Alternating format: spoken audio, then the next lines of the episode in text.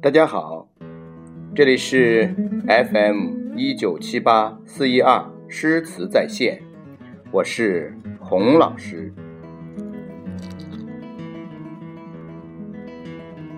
今天要和大家一起分享的故事是《画眉深浅入时无》。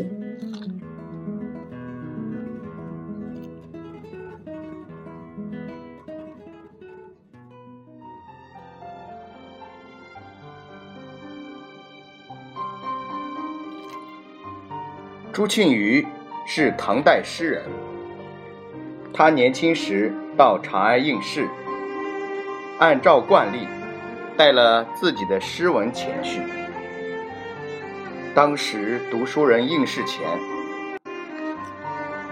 可以将自己的诗文送呈朝中显贵，请他们向主考官推荐，称为行卷。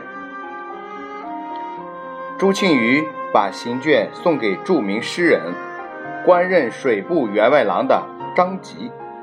请求指教。张籍认真读了一遍，从中选出二十篇好诗，放在身边，向人推荐。事期日益临近，朱庆余也越来越紧张。他从家乡越州，也就是今天的绍兴，千里迢迢赶来。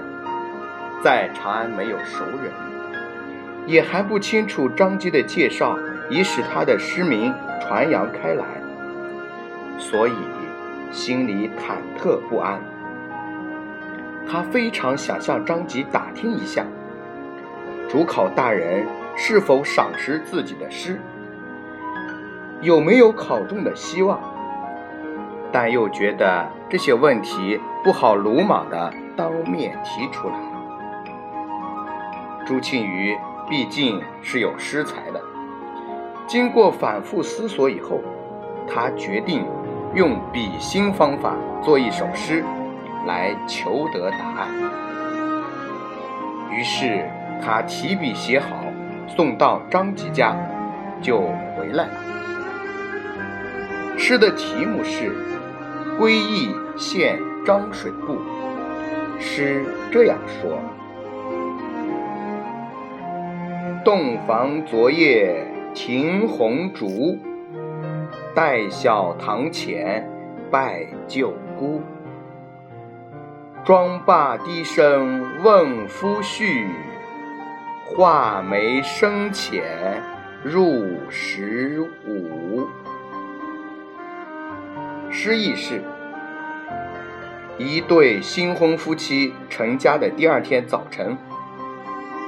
妻子等待着到堂上拜见公婆，她打扮了一番后问丈夫：“画的眉毛是不是合乎时尚？”